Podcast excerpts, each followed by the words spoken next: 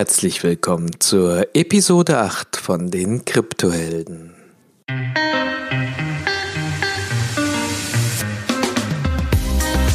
Heute nehmen wir uns das Thema Portfolio Rebalancing vor. Welches Ziel verfolgen wir damit? Welche Strategien gibt es? Und wie funktioniert ein Rebalancing konkret? Hier sind deine Gastgeber Ono Akpolat und Hung Tiu. Okay, Ono, äh, fangen wir mit der wichtigsten Frage an. Was ist das Ziel eines Rebalancings? Was kann ich damit erreichen? Das Ziel vom Rebalancing ist im Prinzip nur ähm, eine Strategie zu haben, ein System zu haben.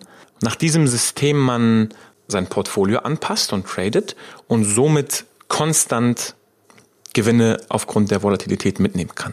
Das erstmal ganz allgemein. Ähm, wenn man ein Portfolio rebalanced, ähm, macht man das sehr, sehr systemisch. Also man hat wirklich Allokation. Und so kann man eben, wenn es diese Schwünge und Wellen im Markt äh, gibt, kann man eben aufgrund dieses Systems hat man wirklich eine, eine Methodik und man ähm, gambelt nicht. Ne? Also die Alternative wäre, man macht eben aufgrund von News oder von Charts irgendwelche, irgendwelche Trades und beim Rebalancing ist das wirklich strategisch langfristig ausgelegt. Okay, das heißt, ich, ähm, ich setze über das Rebalancing einen Plan auf, äh, anhand von dem ich dann irgendwie auch trade. Ganz genau. Ähm, Trading wird eben so realisiert, dadurch, dass man Allokationen in dem Portfolio hat, darauf gehen wir gleich noch ein, ähm, und diese Allokationen sich aufgrund der Marktbewegung ändern, muss eben getradet werden, um diese Allokation wieder zu erreichen. Okay, vielleicht kann, können wir da jetzt ein, einen Schritt nochmal tiefer gehen. Ähm, wenn ich mir jetzt so beim Portfolio anschaue und äh, du hast so schön gesagt Allokation, das heißt, ich habe über mehrere Coins einfach eine, eine, eine prozentuale Verteilung, wo ich sage, okay, die, die macht jetzt Sinn. Wie funktioniert das Rebalancing denn ganz genau? Genau, also wir haben einen, wir haben einen Zeitpunkt äh, X, und das sagen wir jetzt einfach mal, das ist der, das ist der 1. Januar 2018. Und am 1. Januar 2018 äh, setzen wir uns hin, wollen in Kryptowährung investieren und sagen, wir möchten gerne 50 Prozent in Bitcoin haben, 30 Prozent in Ethereum haben, das machen zusammen 80 Prozent und die restlichen 20 Prozent in fünf weiteren Coins haben, die vielleicht etwas ähm, ja, riskanter sind, spekulativer sind. So, dann macht man diese Allokation am Anfang und was jetzt passiert ist, der Markt bewegt sich. Die Preise gehen hoch, die Preise gehen runter. Und diese Allokationen, die man am Anfang hatte, verändern sich. Ja, also es kann jetzt zum Beispiel sein, das ist ein ganz einfaches Beispiel, wenn man sagt, Bitcoin hat 50 Prozent in meinem Portfolio und der Bitcoin-Preis geht jetzt um 10 Prozent hoch und die Altcoin-Preise gehen um 10 Prozent runter, dann wird Bitcoin nicht mehr 50 Prozent sein, sondern dann wird, der, dann wird die Bitcoin-Allokation vielleicht 55, 58 Prozent sein. Also die ist automatisch hochgegangen, weil die Anzahl der Bitcoins, die man, die man hält, ist jetzt mehr wert im Gesamtportfolio. Oder andersrum betrachtet, die, die Anzahl der Altcoins, die man hält, ist jetzt weniger im Gesamtportfolio wert. Das heißt, die Anfangsallokation, die ich mir äh, bestimmt habe am Anfang, die passt jetzt nicht mehr. So, mhm. ähm, das ist genau, wo das Rebalancing im Spiel kommt. Das heißt, jetzt muss man dahergehen und sagen, ich kaufe oder verkaufe bestimmte Coins, sodass ich meine Anfangsallokation wieder matche, sodass die Anfangsallokation wieder hergestellt ist. Damit äh, sozusagen ähm, bringt man das Portfolio wieder in diesen Urzustand zurück, bei dem man sich damals gesagt hat, naja, ich möchte mein Risiko so und so verteilen, 50 Prozent auf Bitcoin, 30 Prozent auf Ethereum und äh, der Rest auf die anderen. Wenn jetzt halt ein Wert hochschießt, wie du es gerade beschrieben hast, dann wird mein Portfolio sozusagen von einem Coin dominiert und somit hängt mein gesamtes Portfolio stärker von diesem Coin ab. Und durch dieses Rebalancing äh, bringe ich das einfach in diesen ursprünglichen Zustand zurück und habe mein Risiko wieder wie ursprünglich geplant verteilt. Ganz genau. Also wenn wir noch einen Schritt zurück, zurückgehen, wie du, wie du sagst, ist ja das Ziel einer Portfoliostrategie oder von verschiedenen Allokationen ist ja, dass man eben durch Diversifikation nicht alle Eier in einem Korb hat. Ne, man hat die, man hat das Risiko gestreut, so dass, wie du gesagt hast, wenn, wenn ein Coin komplett runterrauscht, dann hat man eben immer noch ein diverses Portfolio, was eben äh, nur bedingt dadurch ähm, ähm, ja, beeinflusst ist. Und man, vielleicht machen wir nochmal ein ganz konkretes Beispiel. Also Sagen wir mal, der Bitcoin geht jetzt wirklich drei Wochen lang hoch. Was man ganz konkret macht, ist, man verkauft zum Zeitpunkt des Rebalancing Bitcoin und kauft damit ähm, zum Beispiel Ethereum oder zum Beispiel die anderen Altcoins. Wenn jetzt Bitcoin danach um 20% runtergeht, Ethereum aber um, um 50% hochgeht, dann verkauft man Ethereum, weil Ethereum jetzt mehr Allokation hat und kauft dafür Bitcoin. So, was, was ist jetzt sozusagen passiert? Wenn man sich so eine Kurve vorstellt von einem Kurs, immer, immer wenn wir auf dem Weg nach oben sind innerhalb eines Coins und die anderen nicht im gleichen Maße nach oben gehen, dann verkaufen wir konstant Stück für Stück ab und immer wenn wir in einer Abwärtsbewegung sind und die anderen Coins sich nicht eins zu eins gleich verhalten, dann kaufen wir konstant zu. Das heißt, im Prinzip kann man sich das auch so vorstellen. Man verkauft konstant high, also hoch, und man kauft konstant tief nach. Ne, und das macht man halt in diesen Zyklen, in diesen Bewegungen. Also man, man kauft immer tief, tief, tief, man verkauft immer hoch, hoch, hoch. Und ähm, das ist so ein bisschen der Sinn dahinter. Das macht jetzt keinen also man kann jetzt keinen Effekt nach drei Wochen feststellen, sondern man kann den Effekt wirklich nur am Ende von mehreren Zyklen äh, feststellen. Mit Zyklen meine ich, wenn, wenn man jetzt so eine Aufwärts- und Abwärtsbewegung hat und jetzt nimmt man mal irgendwie drei, vier dieser Zyklen, ähm, was vielleicht ein, zwei, drei, vier Monate dauern kann und dann hat man wirklich konstant gerebalanced, dann wird man definitiv den Effekt sehen. Was jetzt aber passieren kann, ist, ein Coin kann konstant nur nach oben gehen und nicht mehr runtergehen. Wenn man dann, wenn man in diesem Fall konstant sozusagen die Rebalancing-Strategie gefahren hat, dann hat man theoretisch verloren, weil man den, den ganzen Gewinn, den ganzen Schwung nicht mitgenommen hat, sondern konstant immer abverkauft. Das heißt, Rebalancing äh, basiert so ein bisschen auf der Annahme, dass es immer ein Auf und ein Ab gibt. Wenn man nur mhm. von einem Auf ausgehen würde, dann würde man nicht rebalancing, dann würde man einfach den ganzen Schwung mitnehmen. Wenn man aber von diesen Wellen, von einem Auf und Ab äh, ausgeht, dann würde man rebalancen. Die Idee so ein bisschen dahinter ist, das ist ja kein Lotto. Wir wollen ja nicht ähm, Glücksspiel betreiben. Zumindest betrachte ich das nicht so. Und wir wollen eben einen nachhaltigen und systematischen und vorhersehbaren Weg, um konstant Gewinne zu generieren.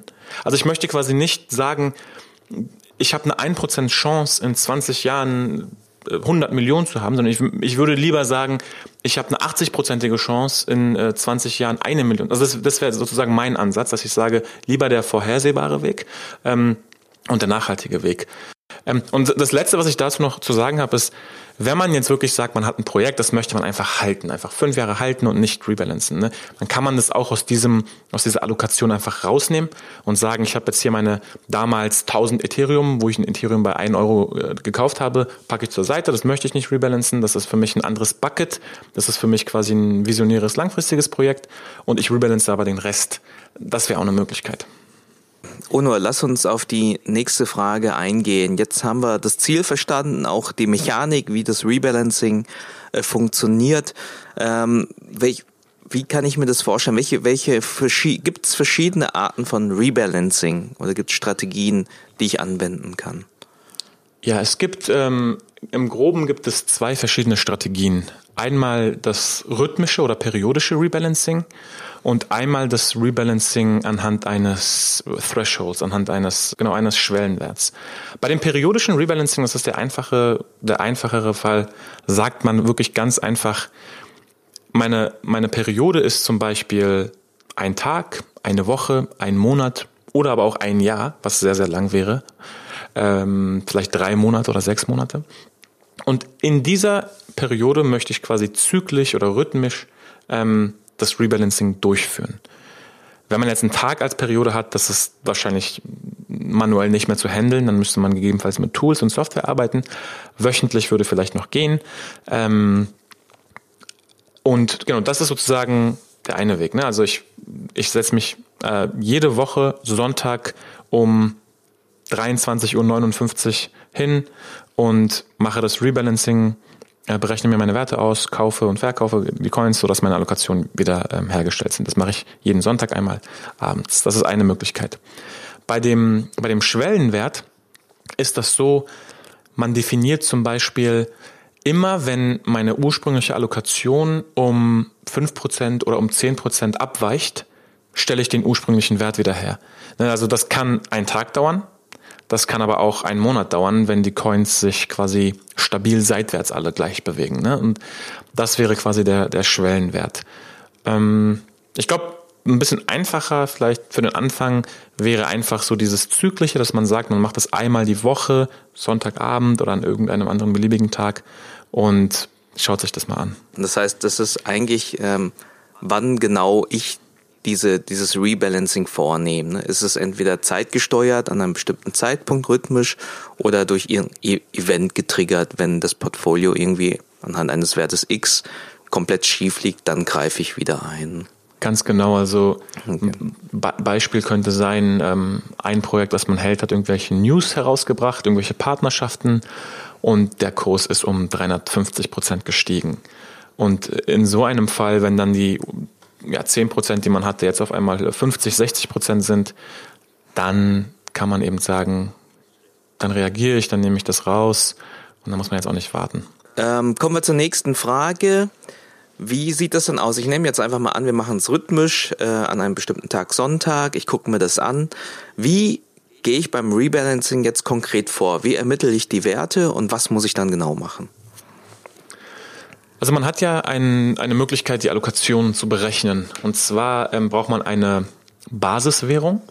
Im Prinzip nimmt man da Euro, Dollar oder eben Bitcoin. Man sagt zum Beispiel, man hat insgesamt zwei Bitcoin ähm, und jetzt berechnet man einfach, wie viel ähm, Bitcoin anteilig sind die Ethereum, die ich habe. Die Ethereum, ich habe Ethereum im Wert von 0,3 Bitcoin oder 0,4 Bitcoin beispielsweise. Und dann kommt, kommt man eben auf einen prozentualen Wert. Ähm, das macht man mit allen Coins und natürlich auch mit Bitcoin. Ne? Wenn man zwei Bitcoin hat, davon ist einer ein Bitcoin, dann hat man 50% Bitcoin, um es zu vereinfachen. Und jetzt gibt es in der Praxis eigentlich nur zwei Möglichkeiten, die mir, ähm, ja, die geläufig sind, die mir äh, bekannt sind, wie man dann wirklich rebalanced. Das eine ist, man nimmt das existierende Kapital und rebalanced nur mit dem existierenden Assets, mit dem Portfolio, was man hat. Das heißt, man kauft und verkauft innerhalb des Portfolios. Die zweite Möglichkeit ist, ähm, man nimmt neues Kapital, frisches Kapital rein oder theoretisch auch raus. Und dann gibt es noch so zwischenhybride Lösungen, wenn man von vornherein mit Fiat im Portfolio rechnet, was ähm, eigentlich nicht verkehrt ist. Also beim ersten ähm, um es jetzt zu vereinfachen, man hat Bitcoin, äh, Ethereum, Litecoin und nur innerhalb dieser drei Assets äh, rebalanced man, indem man kauft und verkauft, dass die Allokationen wiederhergestellt sind. Bei dem zweiten könnte man jetzt sagen, ich habe jetzt hier noch 1000 äh, Euro rumliegen und ich packe diese 1000 Euro so rein und kaufe davon 0,03 Bitcoin, äh, 0,2 Ethereum, ähm, 2, 2 Litecoin oder wie auch immer, damit dass, äh, damit die Allokation wiederhergestellt ist. Und was man auch machen kann, ist, man könnte quasi innerhalb des Portfolios gleich einen Fiat-Posten mit drin haben.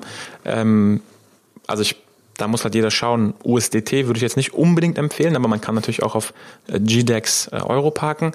Ähm, und ein anderes Thema, worauf wir jetzt nicht eingehen, äh, sind die steuerlichen Implikationen. Das muss auch jeder schauen, wie, wie, wie das sich auswirkt, wenn man dann auscasht. Aber von der Theorie her erstmal, man könnte zum Beispiel sagen, man hat 10% von Anfang an, nimmt man mit ähm, Fiat in das Portfolio rein als Allokation. Und wenn die Kryptowährungen hochgehen, dann nimmt man immer ein bisschen Fiat raus.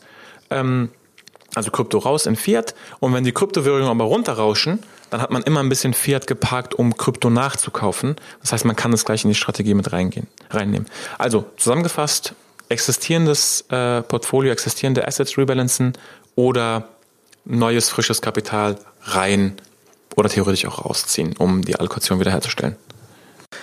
Wenn ich mir das jetzt mal ganz konkret vorstelle, Onur, wie, wie, wie führe ich dann das Rebalancing vor? Also ich sitze jetzt an diesem einen Tag X äh, vor dem Rechner und sage, jetzt muss ich's muss ich's machen. Das heißt, ich, ich ziehe mir jetzt den, die, die, den aktuellen Kurs aller meiner Coins, äh, schaue die Anzahl, die ich habe, berechne sozusagen den prozentualen Anteil, ermittle dann, oh, es hat sich sozusagen zu, äh, im Vergleich zur ursprünglichen Verteilung verändert.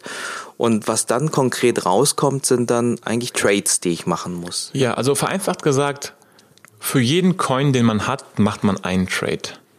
Und wenn man jetzt fünf Coins hat und einer davon ist Bitcoin, dann können wir einen Trade rausnehmen, weil durch den Kauf und Verkauf der anderen Coins sollte der Bitcoin-Wert theoretisch wiederhergestellt werden. Das heißt, wenn ich fünf Coins habe, einer davon Bitcoin, ich handle nur gegen Bitcoin, dann müsste ich vier Trades machen. Wenn ich gegen Ethereum oder Dollar oder anderen, andere äh, Pairs handle, dann könnte das anders aussehen. Aber also als Faustregel, die Anzahl meiner Coins sind grob die Anzahl meiner Trades, die ich machen muss. Zehn Coins sind zehn Trades. Und genau wie du sagst, man rechnet sich das aus.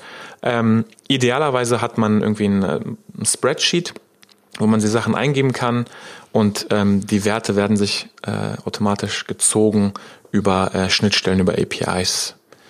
Das ist unsere Empfehlung. Ganz zufällig ähm, haben wir ein Spreadsheet erstellt. Ähm, und da könnt ihr einfach eure, da könnt ihr einfach eure ähm, ja, Assets, eure Werte eingeben, die, die ähm, Anzahl der Coins angeben, die ihr besitzt und alles andere wird automatisch berechnet und wie ihr rebalanced wird automatisch berechnet und man muss das im Prinzip gar nicht mehr groß an, grob anfassen. Die Frage, die ich sehr oft bekomme, ist, wie, wie bestimme ich überhaupt mein, meine Portfolioverteilung? Ja, gut, das ist eine, eine, eine Frage, die sich jeder halt irgendwie beantworten muss. Und das ist die erste Frage, die man sich stellen muss, bevor man dieses Tool nutzt. Was ist denn, was ist denn die, ja, wie, wie differenziere ich denn das Portfolio für mich optimal? Hast du da den einen oder anderen Vorschlag oder die Empfehlung? Ja, absolut. Also in den Beispielen, die ich jetzt vorhin genannt habe, habt ihr schon gemerkt, ähm, da waren jetzt große Positionen, irgendwie in Bitcoin oder Ethereum, 80 Prozent. Also das ist halt ähm, im Prinzip eine Sache, die man sich vorstellen kann, ist ähm, ja so eine, so eine Tierstrategie. Man hat drei oder vier verschiedene Tiers und ein Tier ist einfach so zu betrachten als ein Bucket, eine Kategorie von verschiedenen Risikoklassen. Also ein Tier 1 wäre ganz klassisch große, stabile äh, Coins, die etabliert sind, die ein, also innerhalb von Krypto zumindest, relativ geringes Risiko zu haben. Krypto selber ist ja schon die höchste Risikoklasse, die es gibt wahrscheinlich. Und wenn man jetzt innerhalb von Krypto denkt, ähm, dann wäre Tier 1 ja aus meiner Sicht eigentlich nur Bitcoin und Ethereum, vielleicht noch Litecoin. Äh, das das wäre so meine Betrachtung. Das ist Tier 1. In Tier 1 würde ich mindestens 50 Prozent meiner Coins parken. Weil klar möchte jeder irgendwie in kleine Coins investieren und die vertausendfachen sich dann. Das ist immer so der Traum, aber es ist viel wahrscheinlicher, dass sich, dass sich Bitcoin oder Ethereum in den nächsten fünf bis zehn Jahren ähm, vielleicht verzehnfachen, als dass sich jetzt irgendein Random Coin vertausendfacht äh, und man hat irgendwie im Lotto gewonnen. Von daher 50 Prozent in Bitcoin, Ethereum, vielleicht noch Litecoin, das wären so die großen stabilen Coins. So um, im zweiten Tier, und man kann ja wirklich auf CoinMarketCap so die Liste so ein bisschen runtergehen. Im zweiten Tier sind ähm, vielleicht etwas neuere äh, Entwicklungen, die aber dennoch grundsätzlich stabile große Coins sind. Ähm, ein ganz klassisches Beispiel, was für mich da drin wäre, wäre, wäre OMG, Omise Go. Ne, das, äh, es hat einen relativ stabilen Wert. Man weiß, da ist ein echtes Team dahinter.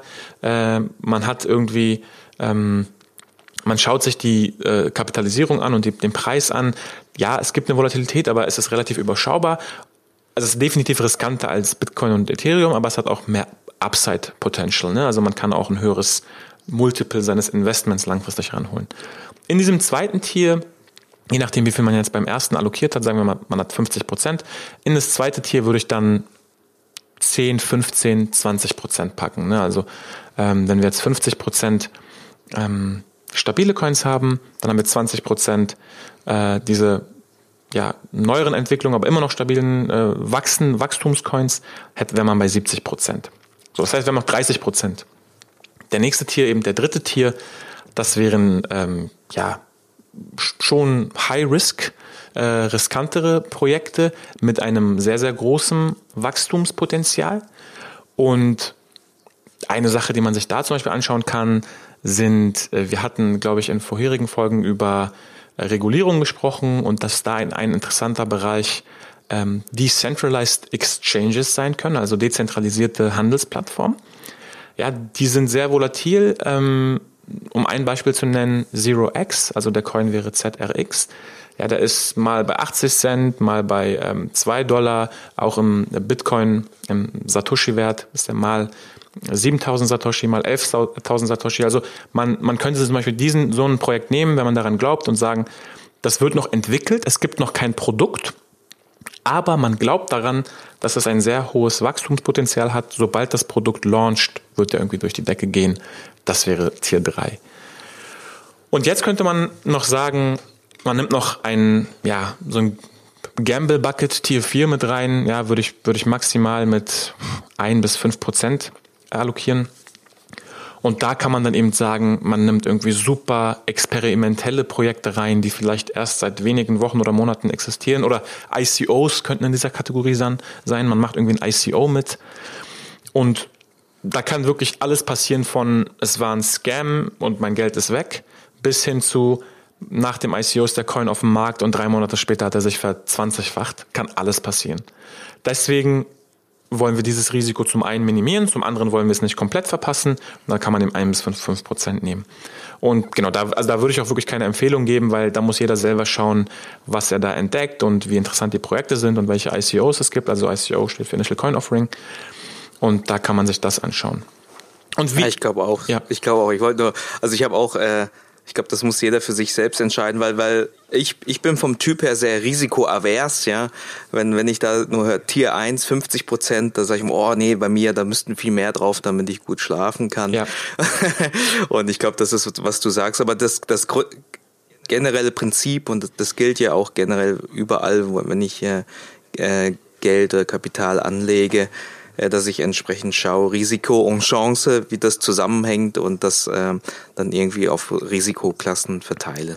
Genau, und ich glaube, also die genaue prozentuale Verteilung ist nicht in Stein gemeißelt, das kann dir auch keiner sagen. Als Faustregel Tier 1, Tier 2 zusammen sollten schon 70, 80 Prozent äh, abbilden und jetzt nicht, wenn du bei Tier 1 und 2 irgendwie bei 40 Prozent bist, dann muss man da aufpassen.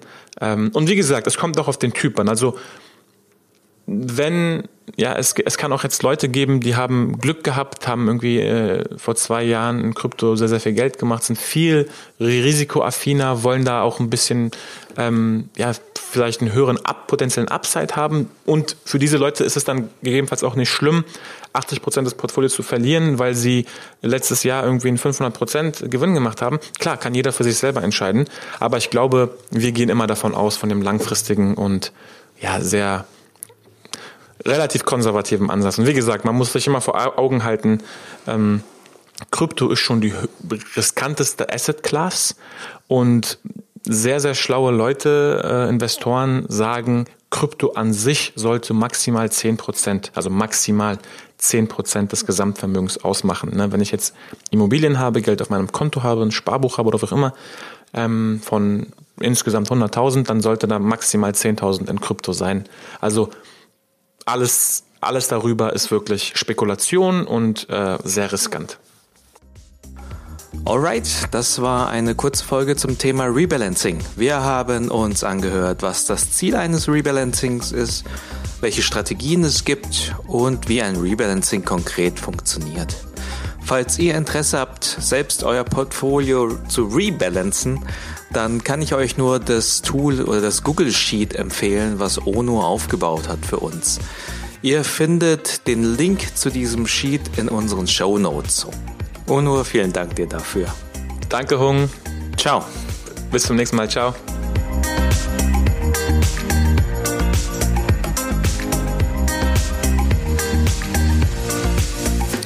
Und wie immer das passende Zitat zur heutigen Episode. Strebe nach Ruhe, aber durch das Gleichgewicht, nicht durch den Stillstand deiner Tätigkeit.